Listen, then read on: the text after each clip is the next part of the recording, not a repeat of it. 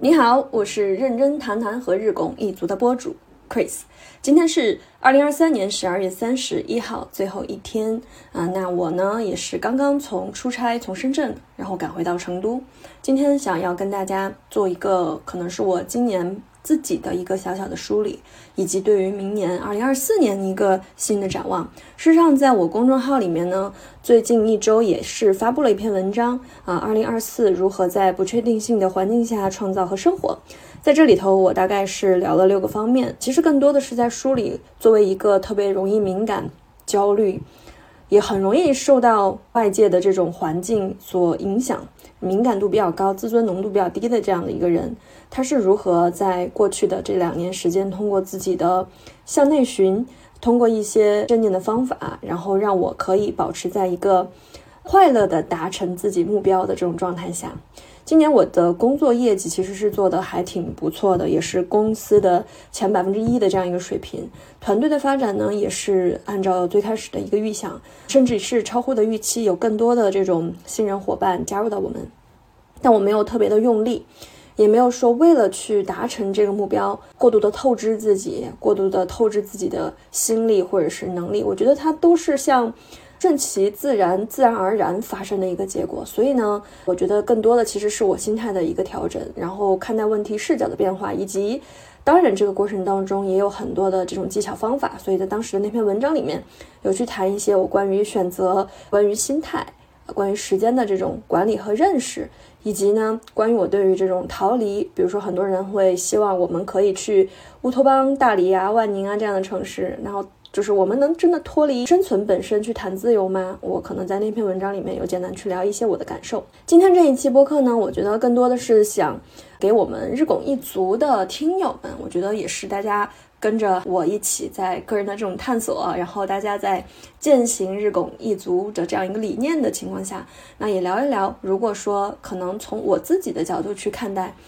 二零二四重新出发，那到底有没有一个？不那么卷，但是时间可以自由，还能够赚钱的职业方式。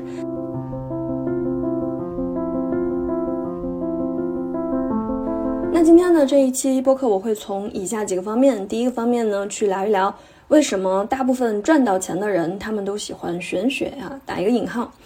第二个部分呢，我会去聊一聊为什么大多数工作它是越干越没劲的，甚至今年在网络上有一个比较流行的词语叫做“史上雕花”。我们如何去打破这样的越干越没劲的工作陷阱？然后第三会去聊一聊如何反时间管理，就是说我们其实不是不够努力，我们实在是太过努力，努力到。甚至有的时候会是透支自己，会是压榨自己的休息时间，压榨自己的身体的这种就超负荷的运作。但嗯，这种努力好像并没有朝着一个系统性的方向去运作啊。时间是堆了一大堆，但是到到头来你会发现好像没有什么收获。所以我们会从一个新的角度，也是我今年在一本书里面听到的，然后践行到工作当中，我觉得对于我提升效率、提升工作幸福感很有帮助的一个全新的认识时间管理的一套思路。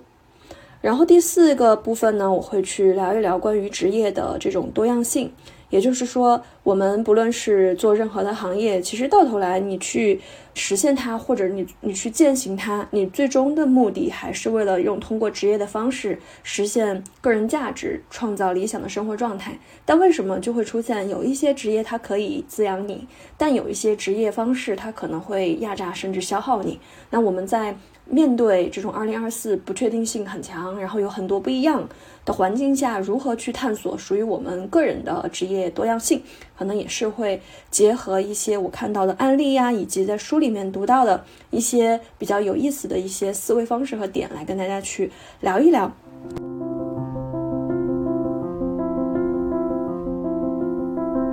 先来说第一趴。为什么大多数赚到钱的人都喜欢玄学？哈，我去年开始看了一些嗯没有什么前后关联的书，就是当时去读这些书，有些是突然刷到了它里头的一些引用语，比较打动我，然后也没有抱任何的评判预期，然后就去读了。比如说今年我反复提到的沉浮实验，比如说去年我读过的一辈子不愁钱的活法，还有在去年看到的这个稻盛和夫的心，其实不仅仅是这几本哈，我只是列举了一部分。这一系列的书，它有几个比较集中的特点。你如果说抱着一个希望这本书里的作者明确的告诉你哪一条生财之道非常具象的、可规模化的、可复制的、拿来即用的，那你可能会失望，因为没有一条、没有一本是有告诉你这样的事情。第二个呢，就是讲这种大道理啊，比如说一辈子不抽钱的活法，听上去你会觉得非常扯，或者你会觉得他是不是个大忽悠？但事实上，写这些书的人，他们有一个共性，就是几乎他们以前都是做过企业啊，有一定的学术或者是在经济上面的成就的人，他们会去关注这这一块的事情，他们会最终把这些东西和一些身心灵的修养啊。或者个人的这种内心秩序的这种建立联合到一起来，所以我就发现，原来可能走到了一定更比我们更高更高阶段、更高更高境界的人，他们也许悟到的一些道理，对于我们来讲其实是借鉴意义的。所以我就开始去铺开了，横向的去读这些东西，然后会发现，哪怕是跨时空、跨国家、不同的地区这样的一些人，他们最后讲出来的很多东西是出奇的一致。所以呢，我就挑了几本比较有代表性的，当然不止于他们这几本，然后来跟大家去聊聊为什么大多数赚到大钱的人都喜欢玄学。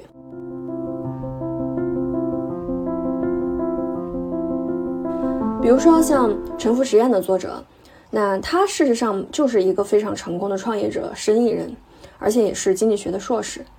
嗯，我们当时在读这个书的时候，有一些读者可能一开始就会觉得说。这不就是一个万事很顺遂、运气又爆棚，这样好运的人写的一个心灵鸡汤吗？有什么好看的啊？但事实上，你真的去沉下来去去读这个书，你就会发现，它里头自有它非常大的这种力量。而这个力量呢，在当下很多不确定性、很焦虑、很迷茫、弥漫着这种普世化的泛化的这样的一个焦虑的时代下，我觉得对于我们普通人其实是非常有借鉴意义的。我在这本书里面学到最重要、最重要的一点，就是允许一切发生，然后接纳你所预想以外的事情，并在你当下能力所能及的范围下去寻求最优解。我是一个非常恐惧坐飞机的人，尤其是最近这几年。那么我的恐惧坐飞机的这个体现，我的心率会飙得非常高。同样的这种日常吧，上爬升过程当中的颠簸，那我的同伴。人家可以非常自如的看书啊，或者玩游戏啊、睡觉啊，静息心率在大概六十到七十的样子就很正常。嗯，但是我是在那种情况下，静息心率会飙到一百以上的状态，而且只要它出现了比较大幅的颠簸，那么我的这个整整个人的身体状态就是非常的紧绷，然后心砰砰直跳，我会很难受，很恐慌，很恐惧。那我恐慌恐惧到底恐的是什么？试图去控制，然后害怕发生一些不好的事情。但不巧，在我今年的十二月份就被安排了要出去团建，要出去开会，就不得不连坐十几个小时，而且是国际航班。虽然说它可能要比国内航班爬升的这个就是高度会更高，但是也会出现一些颠簸。但那十几个小时对于之前的我来讲，简直就是无法想象的事情。我甚至在上去的，因为我们当时是分了不同的时段，先从成都飞到广州，再从广州飞到另外一个国家，再从这个国家转机，再飞到下一个国家。我在第一段路的时候，我上去之后就会跟自己说：“我说现在是三分之一的进度。”那那一瞬间，我好想逃走，赶不上飞机就好了。坐上去那一刻，我都会有马上想要把行李一拖，然后就赶紧下下飞机的这种想法，确实是非常夸张。然后确实在国内的第一段航线，它也是最颠的。所以当时我的整个人的状态极差，但是我能怎么办呢？在当下那种情况下，我只能允许一切的发生，我只能允许那些我害怕的或者我无法控制的事情发生，我就只能接纳。所以那时候我就开始呼吸，然后在飞机上去想到了我在《沉浮实验》的那本书里面读到的东西：你允许一切发生，你就接纳当下。所以我就想象我在飞机上的每一次颠簸，天上的云朵也好，或者天上的大气层也好。来跟我打一次招呼，就是告诉我它的存在。然后当我换这样一个视角去想的时候，真的就好很多，没有那么的紧张紧绷，心率也慢慢慢慢的平缓了下来。所以我觉得这一本书让我们这种哈，一个是性格比较偏容易焦虑，没有那么随性，对于很多事情放的没有那么开的一些性格的人来讲的话。我觉得这个也许是我们在面对焦虑、面对不确定性的情况下最好的一种解法，就是当你允许了，当你不再害怕控制以外的事情的到来的时候，那其实不论它到来什么，都是在你意料之中的事儿，因为你允许了最坏的情况发生，所以没有任何事情它是可以伤害到你的。包括我在最近呢，也在看另外两本，当然没有看完，我看完之后一定会跟大家拿出来去分享。也是我在从嗯迪拜回来的路上，同行人分享给我的。那么它其实也是从另外更多的维度去帮我们更好的梳理自己。比如说，我们认为自己所看到、听到、闻到、摸到，你觉得你认为它是这个样子呈现的东西，它一定就是你的理解维度，或者是你看到的东西就是全部吗？那它其实只是你通过你自己的就神经系统，然后你去辨别识别出来的，但它并不是。你神经系统识别出来的东西就能把所有东西都识别完。就举一个简单的例子，猫猫狗狗看到东西或听到东西就跟我们的不一样，它们能听到的一些声音我们是听不到的。所以有的人会觉得他看到的世界世界全貌，其实现在我越来越会觉得不是这个样子的。我们能看到的东西其实只很有限，也许有很多超越我们的认知、我们的理解的东西的存在。甚至我们当时在回来的飞机上面去，嗯，戏谑的讲，大家现在所经历的这种各种磨难呐，各种困难呢，它也许只是我们嗯生命当中的很小的一个部分，是每个人必须要在人间去历练或者是去试炼的一个过程。所以，其实像沉浮实验他所谈谈到的这种沉浮，我觉得就是让我学会了我们在面对很多预想之外的一些事情的时候啊，你选择沉浮，你不是在投降，你也不是放弃。嗯而更多的就是你可以去接受，你可以去容纳，然后在这种情况下，不那么会因为一些外部的不可控的他人的因素而先提前乱了自己的阵脚。我觉得对于当前经济形势也好，对于我们求职就业也好，都是类似的事情。比如说，我们每一个行业可能都会有一些变动，我会看到有一些内核很稳的人，他就会说，不管发生什么调整。那一定是有办法的，解决办法总会比问题更多。但是也有一些可能比较容易受到外界环境影响的人，当出来一个政策，或者是当出来一个即将发生的调整，但什么事情都没有发生，他已经开始了无数多个灾难性的联想，就会给人一种很惊弓之鸟的感觉。我以前也是这种状态，但是我觉得通过这一两年的修行，让我可以慢慢的不那么焦虑，不那么的敏感。也可以更好的安住在当下，享受尽可能快乐的这种时光的时间会更多一些，所以我觉得也非常感恩这本书，也把它推荐给大家。然后第二本是我在嗯去年看的啊，一辈子不愁钱的活法。其实这个书的作者是一个日本的，他叫新屋人之助。其实他也是一个企业高管，以前那在他事业的非常高峰期呢，他就决定辞掉以前的工作，完全进入到心理学。所以他写的很多东西也是跟这种心灵的疗愈啊、探索内在世界啊相关的。我当时看这本书的感觉，我会觉得嗯，突然有一种豁然开朗的一种启示。比如它里头有提到一个叫做存在价值，我在很多期播客里面也跟大家聊到过。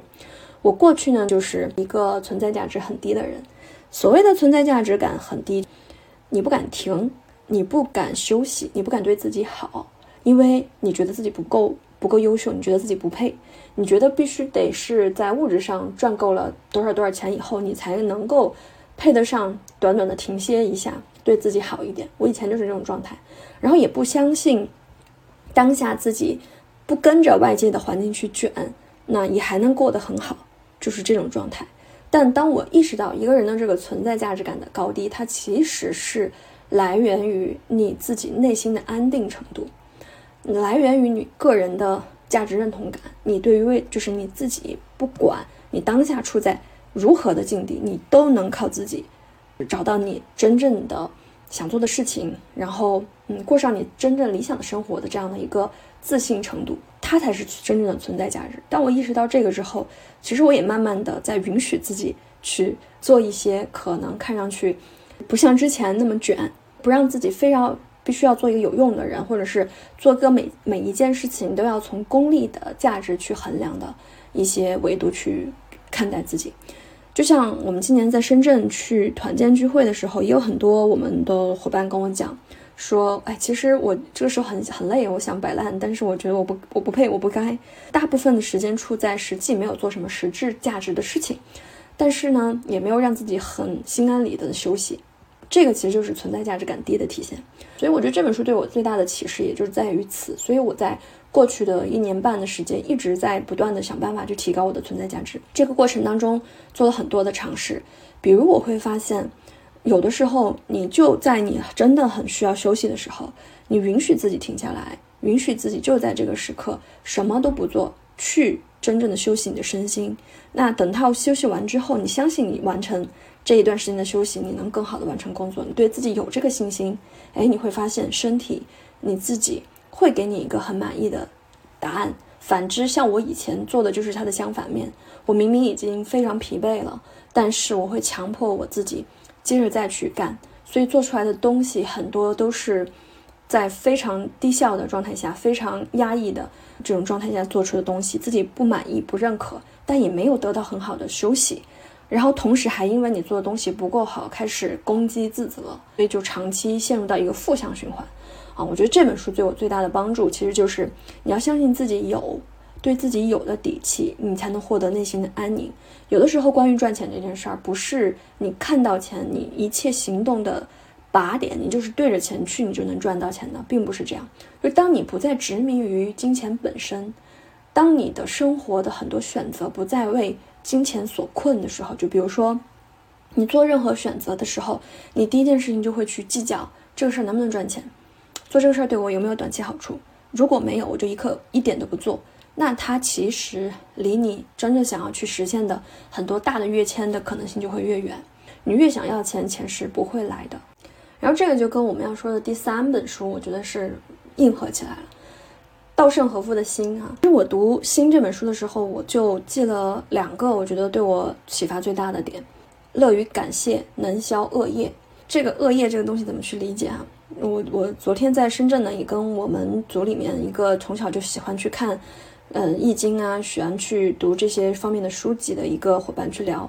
我就会去跟他探讨。我说，每个人都有自己的命理，这个命理貌似是，嗯，从一开始其实就写定了的。比如说你是哪年哪月哪日生，哈，注定了很多东西其实是被很早的就编译确定下来的，这个是不不太能改的。就比如说像你的基因编码一样，它是比较难再被改变的。但是同样的两个人吧，就可能几乎有着近乎相近的命理。但是最后，他们可能会活出完全两种不同模板的人生。那这个又是为什么呢？这个就是我当时在问他，我说：“你觉得个人意志对于一个人他最终把生活、把人生过成什么样的影响有多大？”啊，那我跟当时的伙伴去讨论，我们就得出同样几乎一致的结论，就会觉得个人意志这个事情就是一个人的业，也就是你在对待一件事情、一个人你的态度和反应，在你这里是种下了一个善果还是一个恶果。那它其实就是会去影响到你的运势，你的人为的可以去改变一些东西的地方。比如说，你的命理是认为你是一个很坎坷的人，你可能会在很多的人生经历当中遭遇到波折啊。别人是一帆风顺的，但你可能总是要做 n 多遍，你才能把一件事情做成。那你的个人意志很强、很强大，你能够换一个视角去看待这个事情。比如说来了一件不顺利的事情，但你总能坚持下来，你能够。换一个视角，觉得它是能磨练你，然后你能在这个过程当中去发现它能给你带来的价值，而不是去抱怨或者去呃彻底的觉推卸自己的应该去承担的责任。那它对你来讲，它一个善业，它就能在你这儿开花结果。哪怕你现在还处在一个低谷，但是你也能够去助人，其实这个对你来说就是善业。但我也见到过一些人，他可能就比如说我家里面老家的一些亲戚，嗯，他的人人生当中也会遭遇一些波折和坎坷。可是当出现这些波折和坎坷的时候，他都会觉得是别人的问题，是环境的问题，是社会的问题，从来没有听听到过他从自己的身上找问题。所以其实我我今年的感受，包括我在今年年中在云南读那个《我就是你》啊那本去讲冲突沟通的时候。我就会去讲到，我觉得业这件事情是我们能够改变运势，我们能够去把一件可能走向会慢慢走向不好的事情事态，把它一定的扭转，能人为的最重要的一个因素。所以《心》这本书作者也会去提到，你要善于感谢，能够消恶业。就是你如果人活在世上，什么灾难都没有，他其实认为这是不存在的。但是他的态度是，当灾难降临之时，就是你去造业，去消除这个恶业之时。所以不要过多的去恐惧和害怕坏事，因为我会感受到以前自己会很害怕不好的事情发生，然后因为你过于害怕不好的事情发生，所以呢，当事情还没有。出现的时候，你已经很担惊受怕。但现在我会觉得说，任何一个不好的事情，它一定也是你前面做了什么导致出现这样的一个结果。而当这个不好的事情发生，比如你跟人跟人的矛盾，你的产品出现了一个什么样的问题，所有的这一切其实都是你再重新去定义你的关系、你的产品啊，去改良它、去升级它的一个一个机会。倘若没有这样的东西去出现，那你还是会活在说。我原来的东西，我原来坚持的就一定是对的，这种逻辑里面去，嗯，所以我现在会觉得说，包括冲突也好，我以前是一个非常害怕冲突的人，但现在我会意识到，任何的冲突其实就是一个真实的需求的表达。所以你如果能够看到这一层，那么你就至少不管对方的对错与否，你能从你自己的角度去找到你下一步能提升、你能精进的一定的机会。第二个呢，我觉得这本书里面对我比较启发很大的就是瞬间能行，这个能力非常重要。我看到过很多配得感很低或者对自己的自尊就是浓度很低的人，他明明能力是 OK 的，可是当比如说让你上台做一个公共演讲，或者给你一个你以前没有做过的项目，或者去谈一个像我们做销售行业，我们去谈一个真价比你高很多很多倍的这样的一个客户，他下意识会去躲，会去逃避。他会觉得他不行，实质上他是 OK 的，所以我其实觉得这这本书给我最大的启发，有的时候不要过多的去 定义自己，你要对自己有足够多的信心和信任，你要相信你瞬间能行这样的一个经历在。当然，这个底下也离不开你要去准备打磨，然后不可能说什么都不准备，没有任何基础功、基本功的一个状态下把你推上台，你就能做，对吧？我觉得瞬间能行，它更多的是对于很多自己日常有比较好的积累。但是就是在心态的这个维度上，对自己没有那么强大的信心，包括其实这个说到底也是跟存在价值有关系。然后这里面有我说到的，我摘录的十个关于稻盛和夫的观点，我把它做了一个小小的知识卡片。如果大家感兴趣呢，也可以加我的微信，然后我可以发给你。然后最后我会觉得说，为什么那些赚到大钱的人都喜欢玄学？不是说因为他们喜欢玄学，所以他们能赚到大钱，而是因为他们经历过了那些考验，那些人世间必须要走过的周遭，而且他们比我们看的更多，站得更高，所以他最后会发现，有些东西其实是不可控的。就比如说，你能不能赚到大钱？你什么时候可以赚到大钱？以及你赚到大钱，你会不会亏？以及外界的很多不确定性还有因素，就这些东西人为控制几乎为零，所以他们才意识到，换一种角度，怎么样能够在渺小，就是如此渺小的人类，在如此浩瀚的世界宇宙下，还能很好的生存，达成目标？你先要去承认、接受，你就是无法控制这个世界。这个世界的很多运作规律啊，包括它的走向啊，它就是变化的，它就是复杂的，它就是无序的。当你只有只有接纳了这个事情之后，你才能够在它发生各种变化、各种突发的外来的事件的时候，你不会马上被摧毁掉，因为你内心是足够强大的，你内核是足够强的。然后你也能意识到，说人生的很多关键问题也都是没有明确答案的。当你不再执着于此以后，你就是一个开放状态，你就是一个开放系统，你就能接纳和包容更多的可能性，然后你可以有更多的活法。努力和成果，有的时候它不一定是正相关的，不可能是说你当下你播种，然后你明天你就收获。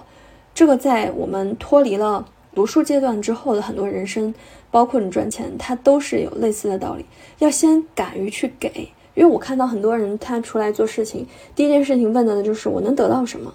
其实这种往往他会错过很多东西。我也见过我身边我一个团队的成员，他不论是对于家庭关系的经营，还是他做一些事业的投入，我会发现他做的成功，他做任何行任何行业只要想做就能做好，有一个出奇一致的一个特点，就是他非常敢于先给。就这个也是跟他的配得感、存在感、存在价值感很高的一个体现。他敢于在不索取之前先给予，我觉得这个就是非常强的一个能力。同时，你要去向内卷、向外卷，其实很多时候是没有尽头的，而且它可能跟你想要的是背道而驰的。所以呢，在这里的话，我也是去再次推荐日拱一族前面的几期播客，因为我们其实这一趴聊到的很多的东西，在前面的几趴播客里面都有提到过，都有展开去讲到过。比如说三十六期的 INTJL 沉浮实验，如何在不确定性的环境下创造和生活。然后还有三十八期的重读业力管理、高自尊和好状态，原来是这样炼成的。然后三十五期的人生只有四千周，每一次做选择就是在放弃。三十三期上了三十的自我管理，别指望勤奋和自律。大家感兴趣也可以去回听一下之前的博客。然后第二趴呢，我们再去聊为什么大多数的工作越干越没劲，有没有一些打破这种工作越做越没劲的陷阱的方法？那这里我就要引用一本书，叫做《毫无意义的工作》。我相信大家之前可能也会在很多的渠道有听到过它。作者是怎么样去定义什么是毫无意义的工作呢？它的定义方式就是一种有偿就业、完全没有意义的、不必要的，甚至有害的工作。在《毫无意义的》这本书里面，哈，他有提到过说，伦敦的经济学院人类学家。其实研究当中会发现，社会当中毫无意义的甚至有害的工作，它占整个工作的百分之五十以上，而且还在不断的膨胀。书中也引用了某数据分析公司，然后在二零一五年的时候，对于英国人的一个调查，询问他们是否认为自己的工作对世界做出了有意义的贡献。有百分之三十七的调查对象认为没有，有百分之十三的调查对象认为是不确定。就咱们放在咱们现在来去讲，其实也有很多年轻人哈，为什么会形容一个时尚雕花这样的一个词来说自己的工作？其实也从中透露出来，就是大家会觉得在工作当中找不到价值感，找不到意义，甚至呢，你只是为了说我要生存、还房贷、交房租，我才去不得不做这个事情，也在里面找不到工作的快感。既然工作它其实是会伴随着每一个人很长的一段时间，如果我们所做的选择都是那种我只是为了生存，我只是为了当下利益，那很有可能你做一段时间，你就会陷入到这种毫无意义的工作陷阱当中去。如果说我们有机会去跳脱出来，重新去呃寻找一个自己定义自己职业的方式，那到底有没有那种快乐的内卷，或者是我快乐的去自我实现的这种方式和方法？是我们其实再去思考这个问题，我觉得更重要的一个一个方向。毫无意义的这个工作，它其实里头提到很多东西，我觉得就像是一个嘴替吧。它可能是把现在的很多职场当中找不到价值感的一些年轻人的职场心声讲出来了。比如说，他会去讲到，就是现在的工作制跟奴隶制本质上是相通的，你的时间不属于你自己，而是属于雇佣你的人。然后经济越是充满掠夺性，那么低效和不必要的工作就越膨胀。但最终啊，这本书其实我觉得它没有给出一个直截了当的解决方案，就是应该怎么办，有没有什么针对于当下这种现状啊？因为它讲的是国外的一个情况嘛。那么我们的借鉴是什么？我们能从中去找到的这种突破口又是什么？我自己思来想去啊，我觉得从以下几个角度，也是我在去职场上面去寻找个人价值的一个思路的点。因为我原先在大厂工作，其实多多少少遇到后面就是。作者在书里面去提到的这种心境，我觉得换一个立场吧。大家经常会说，很多员工就是来摸鱼的，或者很多员工就是来摆烂的。那换一个思路，所有的员工，所有的摆烂员工，天生的来摸鱼的吗？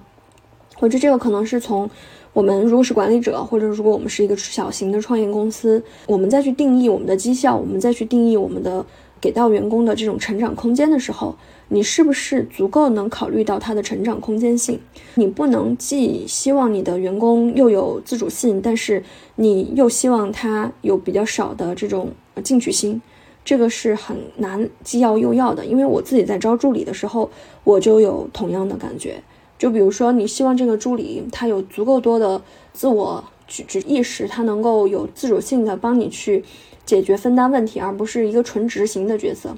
那。他有可能会很有能力，他可能会跳槽，他可能会去更有利于他发展的地方。那这就是一个你需要去接纳的一个现实。如果你想要留住他，那你就要给出更高的薪水，或者是你要给他更大的成长空间啊。但你不可能是拿着一个不想给他更大的这种成长空间，但你还对他有很多的要求。我觉得这个很很难以实现的。我我相信不是所有的摆烂员工一开始就是想来摸鱼的。所以我觉得这个是对于我们自己在招募也好，啊，我们自己再去经营一个企业也好，我觉得可以去借鉴的一个点。第二个我的思考点呢，也是换了一个视角，就是纯执行的这种工作，它是没有办法唤起一个人的主人翁意识的。我原先在大厂做产品经理的时候，我会发现，如果这个项目是老板已经商量定好的，只是让我去推行的时候，我会觉得自己就像工具人一样，我觉得我的想法不重要。嗯，他已经定好了，或者是我就算提出来我的异议也得不到重视和认同，那我就怎么着就能推行，然后阻力越小，怎么样去做就好了。但其实我觉得这个对于整个项目，对于整个公司来讲，它并不是一个好的事情。所以，包括我们自己在做我们的团队，在做我们自己的架构培训搭建的时候，我们会充分的考虑到每一个个体他的主人翁创造的意识。比如说，我们在去做一个新人的培训啊，或者新人的一些课程体系的时候，不会说是我自己拍脑袋就应该这么去讲，直接让人去做就好了。我觉得这是尊重我们有个大的议题，然后让每一个个体带着他的创造性，带着他的思考，完全放心的交给他，让他去实现，反而是增加了他的主人翁意识，增加了他的创造性的兴趣。所以最终的效果一定是跟你跟他事先。嗯，规定好的演绎出来是完全不一样的。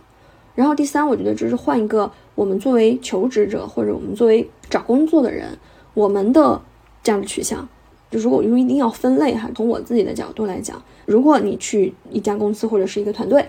那你能感受到他给你的是很多不落地的利益、不落地的成长空间，那这个叫画饼。我一般遇到画饼的团队或者是公司，那一定是不会去考虑，不管它是多么多么大的。团队或者是企业，第二个是纯利益驱动的团队，那就是说我们任何事儿就摆利就好了。你做这个事儿，我给你分多少钱，短期来讲它是好的，但是长期来讲的话呢，就是如果是我个人的选择，我会选择说既能给到你，嗯，有成长空间的利益驱动，但是同时呢，也能给你带来更多价值渠道的。人和事儿，因为有些生意是一锤子买卖。如果你觉得你跟这个人合作，你跟这个团队的合作是一个一锤子买卖，那你选择纯利益驱动，我觉得是没有问题的。但如果说你觉得这个人他能给你带来的是终身的成长、终身的导师、终身的合作，那么这种人他是更，我觉得如果是在我的角度上去看的话，我也觉得是更好的一个选择。第三趴呢是关于反时间管理。这个就要说到前面讲的，越努力越幸运。诶，尤其是在读书阶段，老师都会跟你讲，你得努力，你不够成绩好，是因为你还不够投入的时间还不够多。所以到了我们进入到职场，我们都还是会误以为说我们成绩不好，或者我们出做出的业绩工作不好，是因为我们不够努力。这个就是一个非常有误区的事情。就我现在会觉得说，我们学会反时间管理这个技巧，对于我们不论是做任何的行业，它都是非常重要的一件事儿。啊，为什么去这么讲呢？因为你如果说没有学会去反时间管理，而是还是进入到那种呃越努力越幸运的状态，那可能它会给你带来非常低效的赚钱的结果。因为如果我们按照一个努力就有成就，或者是我们要把嗯今天我们要延迟满足，直到你觉得自己准备好了、足够优秀、足够配了，你再去做你想做的事情的话，很有可能你在工作的时候你想生活，然后当你还在生活的状态下，你还在留恋工作。永远你都不在当下，这个其实就是像我这次出去旅游的时候，我会观察很多人是很没有办法非常心安理得的去旅游，或者心安理得的去享受当下的，他还是会去纠结，还有担心啊，我没有处理完的事情怎么办？我没有去搞定的项目要怎么办？客户要怎么办？但我会发现做的很好的一些人，他在玩的时候会很尽情的玩，然后在工作的时候呢，又会很尽情的投入，所以永远他都是。在当下是幸福的，所以我现在会看待我们怎么样去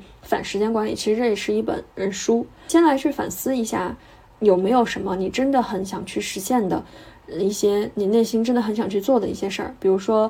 呃，写歌、写书、学一些东西、去哪里旅游，或者是去真正读一个你儿时很想去读的专业哈，或者是在你所在的这个领域去做更大的建树。你为什么没有迟迟付诸行动？你要有多大的能力？你要多有钱？你觉得你才可以去做它？这个我其实，在二零二零年和二一年的时候，我很迷茫的一段时间的时候，我的呃伙伴也会问我这样的一个问题：你想做什么？我会想说，哎，我喜欢艺术，我喜欢音乐，然后我也想去做做这方面的事情。他就会讲，那你准备什么时候去做？我当时下意识的反应就是，那等到我不再为生存所焦虑，我不再。啊，担心当下我怎么样去赚钱，我怎么样去养活家里，那我就可以再去做这个事儿。那突然我就会意识到，那如果你这么样去思考这个问题的话，那这个事儿你可能就一直会拖着，就无法去实现做它了啊。所以我后来意识到，哎，我现在的工作其实虽然说我还是需要不停的努力，我需要去搬砖，我需要不断的经营，最大的价值我是有很多的这种空余的时间的，或者我的时间自由，我的地点不受限制。那我有时间的时候，我就可以去做我那些想做的事情，而不是说非要等到你认为你自己在物质上、在心态上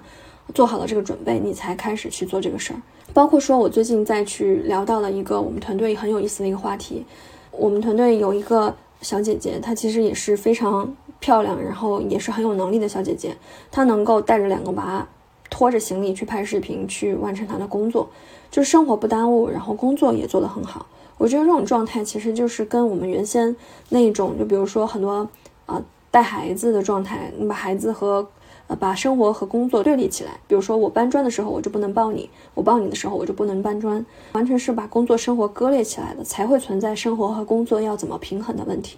如果说你能够不去对立的看待这两个问题，你在工作的时候也可以生活，你在生活的时候也可以工作。你赚钱的时候是很快乐的赚钱，而不是你要去隐忍什么的时候，你就会发现你不需要去延迟你对于你想做的事情的这个计划，你也一样可以把你的工作做得很好。我就很感恩我现在的职业，它就给我带来了这样的一种一种机会。所以这个反时间管理作者在不断的提到要时间翻转，你要去增加立刻行动的复合效应，增加你这个时间杠杆。其实我个人认为，我们在做选择的时候，跟你所做的这个行业，你做这个事情，它有没有杠杆效应？能不能带来被动的收入？能给让时间给你带来更大的价值？这个很重要。这个其实我们在之前去讲那个纳瓦尔宝典的时候就有说到过。对于普通人来讲，你能够把你的时间更好的使用起来，创造它的这个价值，并且不断放大，那么你就能够去实现你可能更想要的生活状态。就比如说，我们团队有很多人的视频，然后包括我的播客，还有很多的文章啊，很多的课程，我们是把它放到线上，很多人可以听到，很多人可以看到。哪怕这个时候我们在工作，我们在吃饭，我们在睡觉，它也是可以不断的去让更多的人看到、听到的。这个其实就是时间翻转的一个代表。你可以一边赚钱，一边实现你人生的意义，因为你做的很多事情它都是有时间杠杆的，而不是说你停下来的此刻。手停口停啊，这不是这样的样子。工作真正的目的是什么？就是我们在一开始的时候就要把梦想和实现梦想可用的时间融入到你的商业模式当中。这会你会发现，说为什么有很多人他做的很多事情可以被串联起来，在很多领域他都有自己的建树和成就，可以用它能够。带来正向现金流的生意业务，去滋养他的一些其他的兴趣，或者是其他的一些梦想。然后这个梦想和兴趣也有可能在某一个时间节点能反过来再去加持他的业务。但为什么有一些人在投入时间的时候，你会发现东一耙子西一耙子，就可能今今天看这个火，然后就去跟这个，没有任何的系统性规划。明天看那个火，又转向去投入另外一件事情。他并不知道他自己想要的东西是什么，也是在被外界的这种物质的东西不断的再去驱使，认为一定有一个世俗意义上成功的标准，就是我们不可能等到某一天一切条件都具备了才去敢实现你想做的事儿和你的梦想，要把你每一天的工作都去当成实现你梦想的途径和过程。你碰到的某一个人，你碰你遇到的某一件事儿，它都是可以对于你所想真正想做的事情一定滋养和加持的。它也都是在你个人去实现你人生意义的一个很重要的环节和步骤。我觉得这个东西才是你能够更好的整合你这个时间的一个思维的一种途径和方式。过去是不能定义你的，而你看待未来的方式是会定义你的。时间这个价值对于每个人来说都是非常宝贵的。有的人呢会觉得我要努力，就是我要同时给自己找好多个后路，我要有第一个副业，第二个副业，还在留一个备胎。我同时去做这个事儿，我能够创造更多的价值，然后获得更多的成果啊，这样我会更安心一些。但是现在我会，我观察下来，我会发现这个东西就像挖井一样，你觉得我们在荒漠里面同时去挖三口井，但是你每一颗井你只能分配三分之一的时间，和你在专心专注的找到某一个位置去挖某一口井，投入百分之百的时间，哪一个挖到水会更快？我觉得这个其实也是对于我们在现在很多做选择呀，我们在很多去找到真正的这种生活的意义、生活的质感，我觉得非常有借鉴的一种。点为什么很多人停不下来？为什么我们忙且不快乐，或者赚着钱但并不自由的根本的原因，就是你没有去很好的在这个过程当中享受，而你总是觉得人生是在未来呃之后的某一个时间节点。去年在这个时间节点的时候，很多人都属于生病状态的，所以那个时候有本书叫做《病隙碎笔》，非常火。很多人突然意识到，哦，原来正常是多么罕见的一件事儿。只有当你疼痛，只有当你哪里缺失，或者是当你。不舒适的时候，你才会意识到正常是多么珍贵。所以我会觉得说，现在对待时间，我不是觉得你把自己压榨的越干净越是一个对的事情，而是说你在这个时间里面，你能做更优质、最优解的选择，在你去实现个人价值、事业价值的时候，还能去实现你对于生活的一些期待、生活的一些计划的这样的时候，我觉得才会是我们真正对于生命的定义。因为生命本无意义。而是我们给它赋予的意义。最后这一趴呢，是去聊一下职业的多样性。我个人觉得啊，如果说你自己现在想要去找一条新的职业路径，样本是最重要的。我反复会去讲，如果你想做一些跳脱出来的事儿，多去看看跳脱出来的人现在怎么样，他和他最开始去讲的状态是不是一样的？那其实对你是更有借鉴意义的，因为不排除说刚一开始大家去从传统职场出来。然后选到新的赛道、新的方向，都会有一段时间的蜜月期，觉得很兴奋、很爽，没有人管你了。但很多人是不是可以因此而长期的不为生活生存焦虑，这是另外一件事儿。所以我在二零年的时候看过一本叫做《只工作不上班：讲自由职业》的书，我觉得它还蛮有意思。它里面有很多的案例，很多的职业类型，都是讲的是。从不同的途径、不同的城市选择来去做自己的事情，开个店呐，或者是做一个网络的呃媒体号啊之类的。有些成功的，有些失败的，但我觉得里头的很多经历、很多心力是非常的有借鉴和思考的意义。也就是我觉得很很多人一提到自由，都会为它赋予更多光环，觉得脱离了传统，然后跳脱出来，好像你得到自由的那一刻。你的物质条件也因此而具备了，但是现实往往会给人上一课，就是脱离了生存本身本身去谈自由，其实我觉得是挺扯的一个事儿。我觉得那本书，如果说你想探索更多的职业性，那本书可以作为一个参考。当然，也有很多脱离了传统职场，然后出来做一些自由职业，像我自己这种时间比较长的人，那他的状态怎么样？他的状态是否令你期待？是否能够让他一直可以很好的按照他的这种嗯计划去生存下去？也是你作为一个参考的标准。其实就像我最近在朋友圈发的一个小帖子一样，我会觉得说，二零二四你可以不妨试一试那些机会成本很低，但是你错过成本会很大的事情。嗯，比如说看到了一个赛道，你想去尝试，如果一直在原地徘徊犹豫，那其实就是一个错过。你有有可能有一天等到你真的想清楚的时候，你会发现机会可能转瞬即逝。或者你没有那个心力，没有那个时间，也没有那个精力、体能去做这个事情了。最后吧，我觉得也是很开心的一件事情，在二零二三年通过日拱一卒这个播客认识了很多的听友，而且很多的听友在这一年已经成为了我的组员，加入了我的团队。